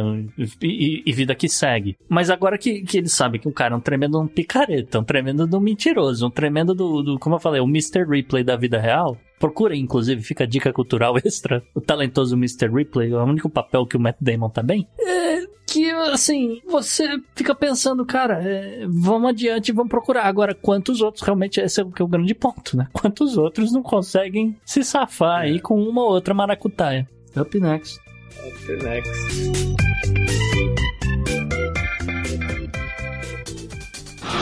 Pela união dos seus poderes, eu sou o Capitão Planeta! Vai, planeta! A gente tem se deparado com algumas notícias recentes sobre o estado de saúde do ex-presidente americano Jimmy Carter. Então, é uma boa hora para se trazer aqui na coluna do meio ambiente o que ele trouxe né, para esse segmento como legado do governo dele, da, das políticas do, do, que esteve envolvido. Isso, JP, é, não, não é um obituário e não, Provavelmente, não, é. quando a gente for fazer o obituário dele, a gente vai falar de outros assuntos, mas aqui dá para aprofundar um pouquinho esse, vamos dizer, esse legado ambiental dele, né? Que realmente, se, se o ouvinte não sabe, Jimmy Carter parou com seus tratamentos médicos e tá aí recebendo cuidados paliativos em casa na Geórgia. Então é aquela. Estilo, o estilo que aconteceu com o Pelé no final da vida, né? Pra galera associar. Exatamente, é. Ele montou. Ele montou um hospice em casa, né? Que seria uma, uhum. uma coisa de, de, de, nessa ideia de, de que você está recebendo cuidados, é isso. Né? A palavra uhum. hospício, inclusive, é essa ideia de que, olha, você teria uhum. uma pessoa que requer certos cuidados assim, assim, assado. Então, é o mesmo, mesma raiz. É, de qualquer forma, uhum. não vamos voltar aqui pro Jimmy Carter, porque ele realmente ele é conhecido por esse lado uh, ambiental dele, né? Vamos começar então falando, por exemplo, dos milhares de painéis solares que hoje substituem as antigas lavouras de amendoim, algodão e milho, que aliás é uma das nos é, é, quando você fala do Jimmy Carter, você fala do cara que plantava amendoim e virou presidente. Uhum. Né? Que é um, tem, tem, essa figura do, do sujeito que conseguiu, né, vamos dizer assim, subir na vida. E, obviamente, botou esses painéis solares aí para fornecer energia para casa dele e também por toda a região de Plains, né, a cidade de Plains, na Georgia, onde né, ele tem aí todo esse projeto que só reforça esse, esse ícone, né, ele como ser um ícone ambiental, não só no, no estado da Georgia, mas no, a nível do, dos Estados Unidos. Né? Uhum. É, essa fazenda solar ele inaugurou em 2017, né? O, o, tanto o Carter quanto a esposa dele, o Rosalind, e fazem parte né, desse, desse grande legado dele, desse, todo esse esforço dele de, de conservação e de energia, de promoção de energia renovável. Né? Agora, o, o ex-presidente também é acreditado por realizar um, um, número substancial de diversas iniciativas verdes antes de ser modinha, né? Porque ele justamente governou ali no fim da década de 70, década de 80, ninguém nem falava de camada de ozônio nessa época. Isso é um pouco posterior. Uh, durante o mandato dele, né, de 77 a 81 na Casa Branca, ele designou milhões de acres do deserto do gelado do Alasca como terra protegida. Né? Então, se a galera queria ir lá extrair petróleo, né? falando aqui de mineração, né? Uhum. o cara, a partir do momento que ele transforma aquilo em terra federal, ele acaba com isso, né? na, na, base uhum. da caneta. Uh, que foi, inclusive, uma das coisas que o Theodore Roosevelt fez muito e comprou muita briga com o JP Morgan. Né? Inclusive, é um, um assunto bom para falar outro, qualquer um dia desses. Né? É. Enfim, ele também ele assinou a lei do, do programa Superfund para fins de limpeza de locais de resíduos perigosos e derramamentos. Uh, algo que a gente tem visto com mais frequência é. do que gostaria em 2023. Ele também criou o Departamento de Energia mas é, dentro do departamento de energia, é, é, ele criou a divisão para desenvolver novas tecnologias energéticas e limpas, tá certo? Uhum. É, por quê? Porque ele pega o governo, né, depois do, do governo Nixon, né, que em 73 uh, os americanos viram aí um, um, uma disparada dos preços do petróleo, né? O resultado do, do embargo da, da OPEP, recém-criada, né? Aquela coisa. E, obviamente, isso gerou uma inflação monstra nos Estados Unidos. Famosa primeira crise do petróleo. Primeira crise do petróleo. É, gerou todo uma, um, um período de estagflação. Então, é, foi um tanto traumático para o americano por, por esse lado, né? Os preços vão subir de novo em 79, no meio do mandato. Aí ele já tá envolvido na parada, né? Ele já passa a ser causa do negócio. No meio do mandato dele, né? Aconteceu a Revolução Iraniana, aquele documentário bacana Argo,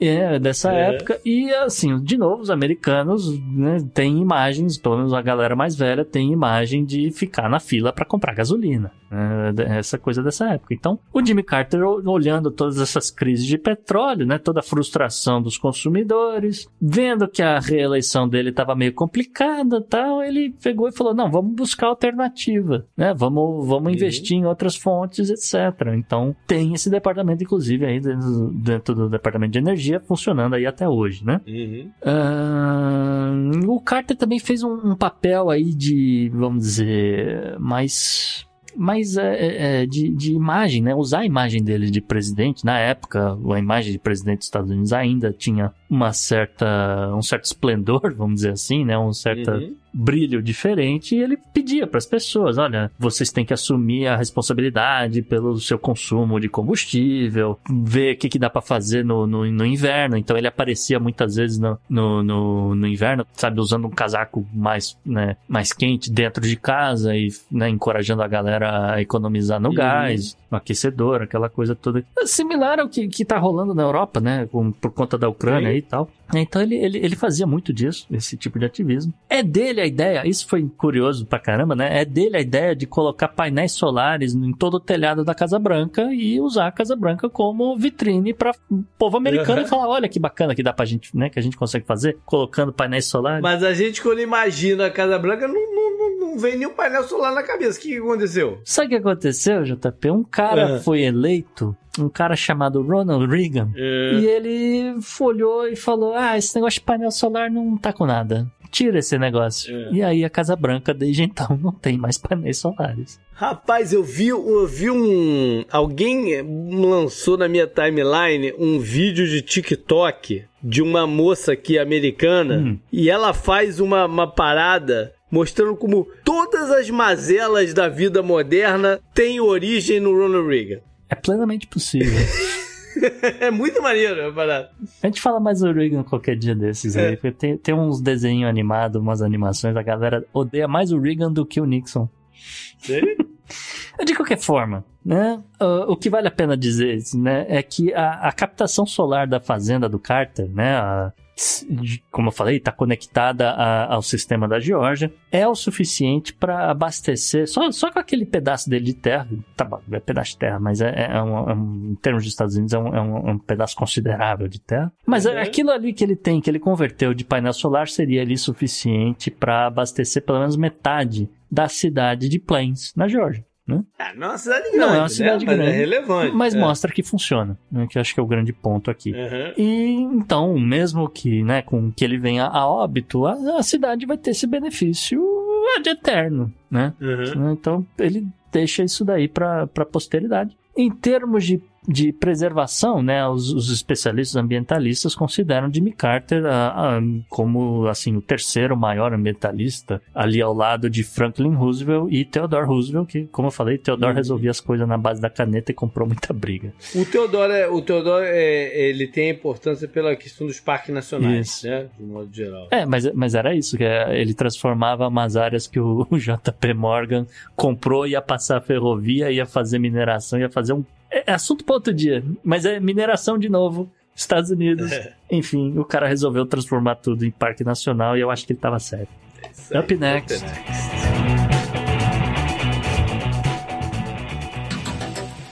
Anote no seu calendário.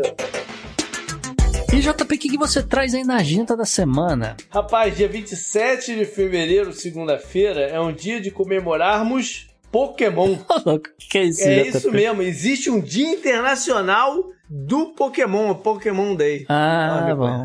Né? Então tá. Então, é o mais importante que eu tenho encerro. Não, tô brincadeira. Vamos lá. O que, que, tem que fazer? O que a gente tem que fazer? Tem que sair de casa. Você sabe que, aliás, falando desse negócio de dia internacional, você sabe que hoje é dia de gravação, é dia internacional do Chile. O, o prato, a refeição. Todo, todo dia é uma parada. É, né? Todo dia tem uma é. coisa diferente. Eu mesmo nem sei, eu fiquei descobrindo isso depois quando eu fui jantar.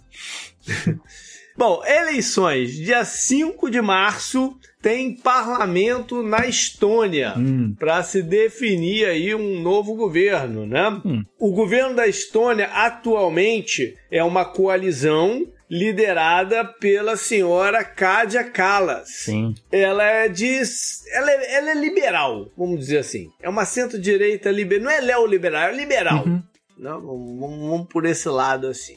Ela chegou no poder pós eleições, as últimas, que foram em 2019. Naquele momento, quem, quem, quem formou a coalizão foi um cara chamado Yuri Ratas, que era do partido mais de centro, tá? Mas teve aí crise de, de corrupção e tal, o governo dele, a coalizão dele caiu. A Calas formou uma então, que caiu também por problemas políticos e tal, e aí ela remontou com uma outra base. Isso porque na, na, na Estônia é, tem uns quatro ou cinco partidos com um número relevante de cadeiras. Estão em disputa 101 cadeiras, hum. ou seja, você precisa de 51 para ter a maioria. Mas como tem esses quatro ou cinco, é preciso negociar. E mais uns independentes, uma outra, mas enfim, é preciso negociar né, para se formar o, o governo. Ela ainda tem é, preferência na, na pesquisa para essa eleição. Está um pouco embaixo. Talvez eles consigam menos cadeiras do que, do que tem atualmente. É,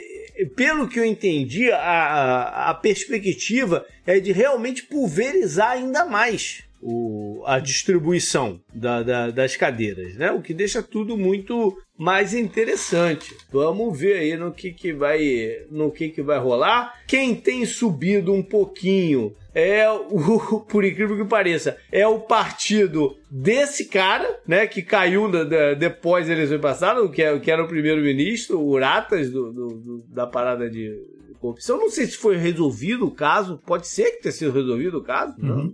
não chegaram à conclusão, não sei. Foi, o, o fato é que tem subido.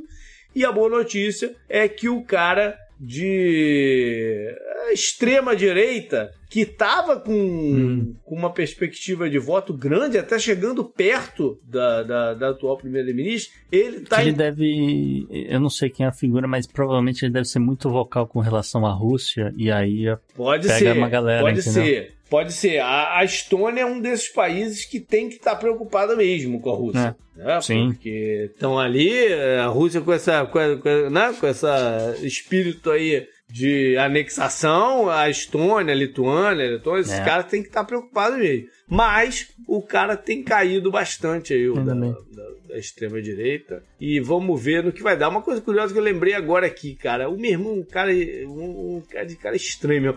Há uns anos atrás ele ele tirou férias, ele ia tirar férias. Eu falei, tá pensando em ir pra onde? Ele, vou pra Estônia. Eu falei, pra onde?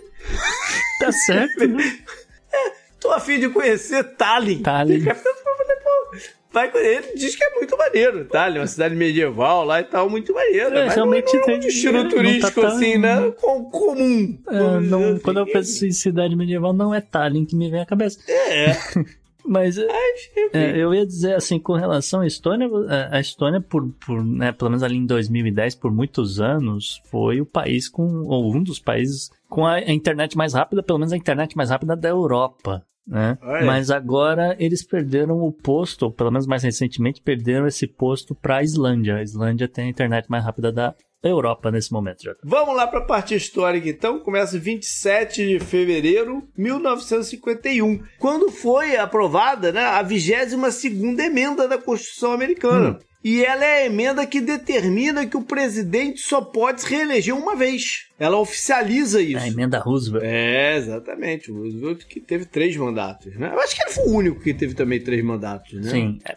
Não sei, agora se o... Segunda Guerra não Mundial certeza. e. É, acho que é, ninguém é. teve. Não, ninguém teve mais que três mandatos, de qualquer forma. É, é. Mas se oficializou que só podia se reeleger uma única vez. Aí que eu vou pular um dia, porque existe o famoso fevereiro, 29 de fevereiro, que a gente nunca traz aqui. né? Mas acontecem coisas no dia 29 de fevereiro. Sim. né? A cada quatro anos, mas pode ser que um ano aqui, outro colar, aconteça uma coisa. Hum. E no de 2004, estreou mundialmente, vamos dizer assim, o filme O Retorno do Rei, que era a terceira parte, né, da, da trilogia filmada pelo Peter Jackson, baseado nos livros do Tolkien, O Senhor dos Anéis. E, cara, foi, foi um puta empreendimento essa, Sim. essa filmagem, Sim, né? sim. Foi um, foi um puta empreendimento, isso é, é histórico mesmo em termos de... de... Pô, gerou. Que gerou de dinheiro até pra Nova Zelândia, cara. Não tá escrito. Pra Nova tá Zelândia, com- a- até turismo pra Nova Zelândia, até hoje, o pessoal vai pra lá ver Uhum. locações do, do, do filme, né? Ver o, ver- tem a Vila Hobbit lá Uhum. ainda, que eles mantiveram e tal. É, a, toda, todas as imagens de cenas, né, de, de paisagem, né? Da, do, do filme baseado lá. É, foi, foi uma parada grande, a gente vê até hoje aquelas reuniões de elenco, né? Foi, um- foi um negócio diferente. Sim. Essa, é, essa Toda, toda a filmagem. técnica de filmagem era extremamente. É, também. E continua sendo estudada desde então. Sim, sim, sim. E o Retorno do Rei, eles guardaram pro a, a academia, né, o Hollywood, então guardou pro Retorno do Rei as grandes premiações, né? Não iam dar pra eles, pô, melhor filme todo, a cada um que saísse, Sim. né? Basicamente eles guardaram e o Retorno do Rei acho que ganhou, sei lá, 11 eh, Oscars, uma parada assim maluca, Sim. né? E o filme nem é tudo isso, mas. Mas ele fecha, né? É o conjunto da obra que ele fecha. É, mas é, é, é pelo, é pelo conjunto, exatamente, pelo conjunto da obra O toda. filme é né? bom, obviamente, não é isso que eu tô dizendo. É. Mas pra ganhar 11, ó, você foi ganhando. É, é. Mas sabe uma coisa curiosa, você É. trazendo aqui Senhor dos Anéis?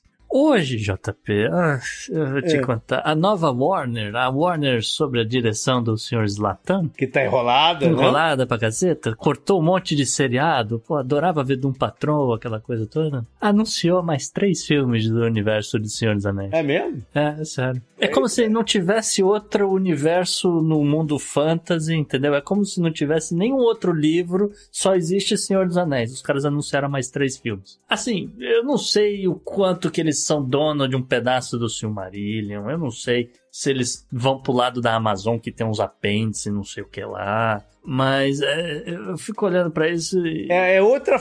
A gente falou das minas de cobre lá no Chile, né? Se não esgota, não, não se esgota isso aqui também, não. É, né? já, já deu o que tinha que dar, cara. história, né? E É fizeram história, três pô. filmes do Hobbit que podia ser um negócio de 50 É, minutos. E palavras, palavras do próprio Tolkien, né?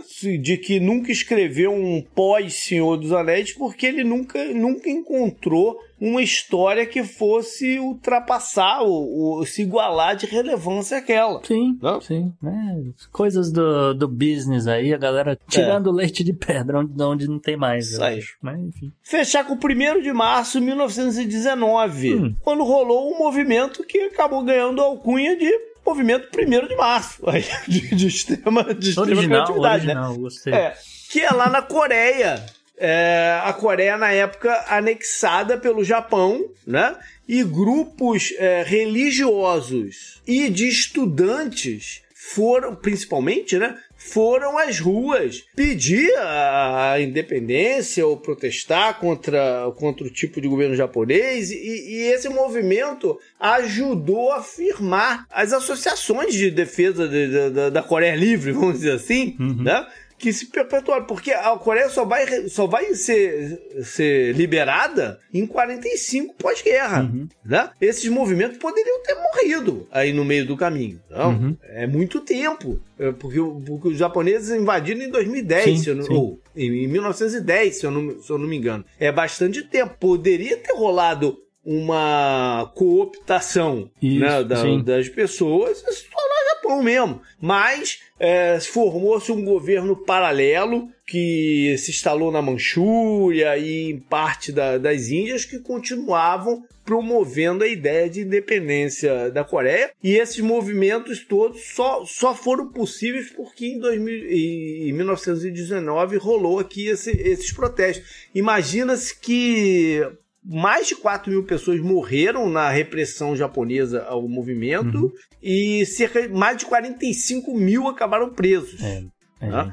E quando, e quando a Coreia se torna, né, se separa, em, a partir de 1945, ela declara o 1 de março um feriado nacional. Uhum.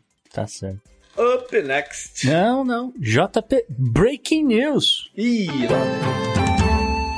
Porra, fazia tempo que a gente não tinha breaking news. Inclusive que a gente é, ele tem evitado dar uns, uns breaking news às vezes, é. porque é melhor esperar fazer uma, uma, coisa mais elaborada, mas esse aqui não dá para esperar não. Olha é. só, a National Transportation Safety Board, né, a, a, o, o, né, o, o Board de Segurança de Transportes, soltou um relatório preliminar do que aconteceu em Palestina Oriental, em Ohio.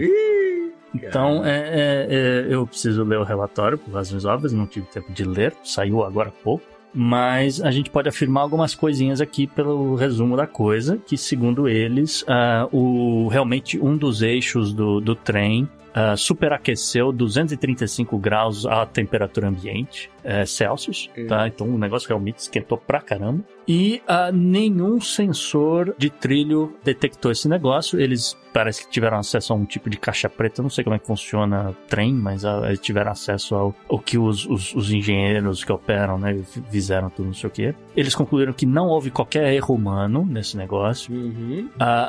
aparentemente, a, a tese que eles estão trabalhando nesse momento, que acho que é por isso que saiu esse resultado preliminar, é de que nenhum sensor de trilho alertou eles de que havia esse superaquecimento do eixo, que eventualmente pegou fogo, eventualmente fez tombar o, o né, fez descarrilar o trem em Palestina Oriental, tá? Então, seria essa a causa, uma falta de sensores, uma falta de informação. É, é o que a gente falou, tá tudo precário. Sim extremamente precário e extremamente assustador, né? Porque você pensa quantos milhões de sensores talvez tenham espalhados pelos Estados Unidos que talvez não estejam funcionando. Né? Tem linha de trem aqui perto da minha casa, tem do lado da sua. Pô, então assim, o mínimo que eu espero nesse momento é que o governo faça algum tipo de intervenção federal e falar, olha, vamos ver que, que tá pra, qual, né? Onde teve manutenção, onde não teve, e isso vai dar um problema. E você acha que vai acontecer? Não, mas porque vai dar um problema é. gigantesco é. de abastecimento entendeu? Então, pois é. Então não é. vai acontecer. Só, só rezar, rezar.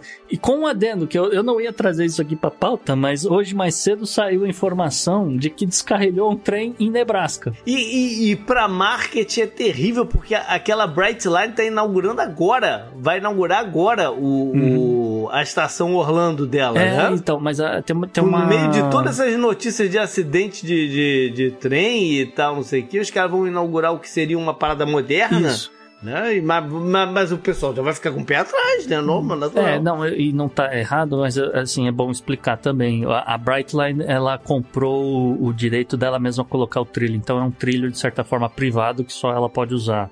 Então, mas tipo, quem é que tem acesso a essa informação? Quem é que pô, é. bate é, o olho e sabe disso? É, bom, né? eles... Vem na cabeça, pô, tá dando acidente pra eu que não vou andar no Sim, trem, mas né? de qualquer forma não deixa de responder pra NTSB. É que assim, eu não quero queimar a empresa porque eu, eu realmente eu, eu, eu, apoio pra caramba esse projeto. Eu só tô falando do azar deles do momento, é. né? De estarem lançando no meio dessa confusão toda é, aí. Mas assim, eu, eu, apoio pra caramba o, o projeto sim, deles sim, aqui, porque a hora que tiver o trem que vai ligar Jacksonville a Miami, isso aqui vai ficar uma maravilha. Mas é, o, o de Orlando já é meio caminho andado. Eles, eles sabe que eles fazem um negócio legal? É, é, eles trabalham com uma empresa de aplicativo.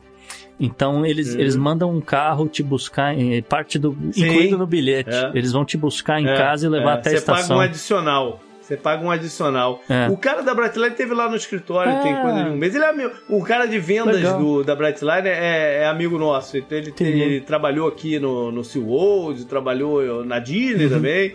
E aí ele teve lá no escritório e tal. A gente vai até vender ticket do trem da parada. E- Mas não é nem por isso, não. Eu acho bacana o projeto como um todo. Eu tô falando do, do, do azar deles do, do momento, né? Que não é legal. Reduziu, reduziu pra caramba o trânsito em Miami, desafogou muita É. coisa. É, é É. rápido, realmente. A pessoa sai de Miami e chega em, em Boca Raton em coisa de 20 minutos, que é impossível fazer isso dirigindo e tal. Ah, e só pra pontuar o negócio, é, é, o trem que descarrilou em, em Nebraska não causou nenhum acidente, não sei o quê, mas ele tava transportando carvão, JP. Então, só pra amarrar com o assunto mineração. Up next.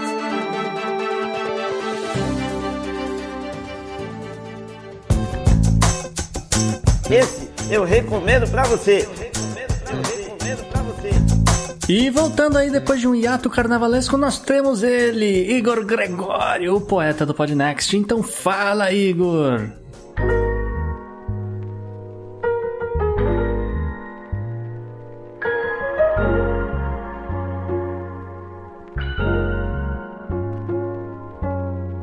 Olá, meu nome é Igor Gregório, sou um poeta paraibano que irá recitar aqui para vocês um poema.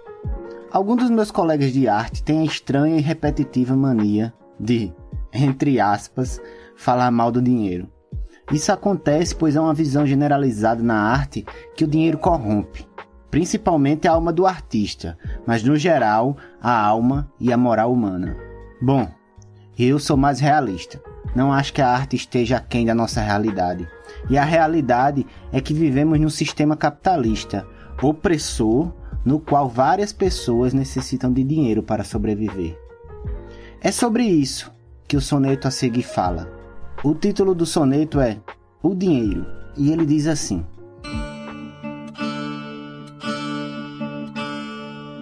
Pelas ruas, vielas e calçadas, nos sinais pelas mesas e barrigas, pelos corpos e pelas madrugadas, vem a fome queimando como urtigas. Mas nos versos, nos tons e nas cantigas, muitos dizem, de forma sossegada, desprovidos de faltas e de fadigas, o dinheiro é coisa deslocada. Nos delírios escritos no sombreiro, eu percebo que o povo é esquecido, pois fitando o cenário por inteiro, uma mãe sem amparo tem me dito: é bem fácil falar mal do dinheiro, o difícil é viver sem o bendito. Para me seguir nas redes sociais é só procurar Igor Gregório. Obrigado ao Podnex, um cheiro grande e até a próxima semana, meu povo.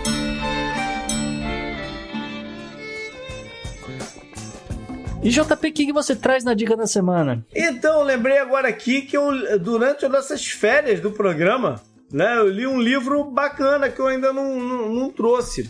É, em inglês, né, o, o- se chama The Iron King, mas eu tô falando em inglês porque é de um autor francês, Ah, chama Maurice Druon, e esse livro é, é inspiração, ele originalmente é de 1955. Ele é uma ficção histórica, mas uma ficção histórica muito, muito amarradinha, Hum. né, dentro da, da, da história da, da, da França, e ele é baseado no, no reino no- e na vida do Felipe, Felipe de Fer. Não sei qual é a tradução, Felipe o Justo? justo é. É, Felipe o Justo, que foi um, um, um dos grandes reis da França, Hum. né, na, na, na época medieval. E ele é inspiração declarada do Martin para o Game of Thrones. Ah, entendi. E é bacana porque eu já li muita coisa de, de- dessa época e tal, assim, mas quase tudo é com a perspectiva inglesa. Hum, Né? Esse não, esse é perspectiva francesa. entendi.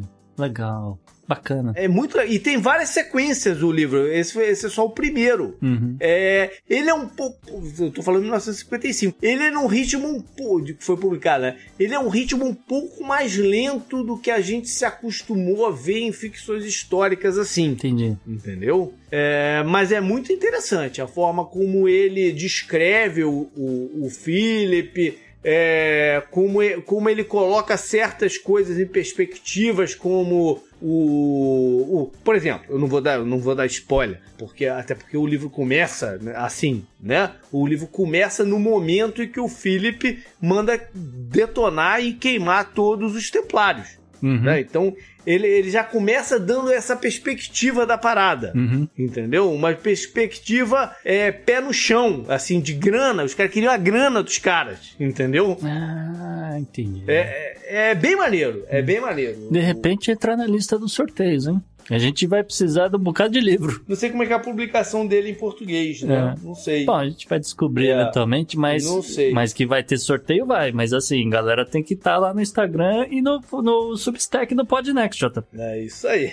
então, beleza, galera. Foi esse o programa de hoje. Ah, espero que tenham curtido. Mande, como sempre eu falo, mande suas sugestões, críticas, comentários, o que quiser. Ah, por e-mail a gente está lá, né, de olho sempre, é o contato arroba opodnext.com. Mas pode ser, achar melhor, pode ser pelas mídias sociais. No Twitter, o meu direto é o JP Underline Miguel, mas também tem o. Gustavo, na arroba Gu, underline Rebel. E o Podnext você segue no Twitter, no Instagram, arroba o Podnext. Ou só buscando Podnext você encontra a gente. E é isso. Boa, Beleza. boa viagem, JP. É, tô precisando. Até mais. Valeu, tchau, tchau, gente.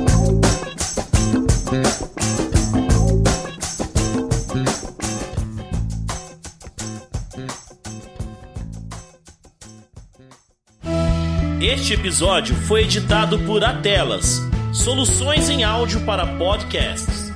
Encontre a Atelas nas redes sociais. É só buscar por arroba Atelas Edição.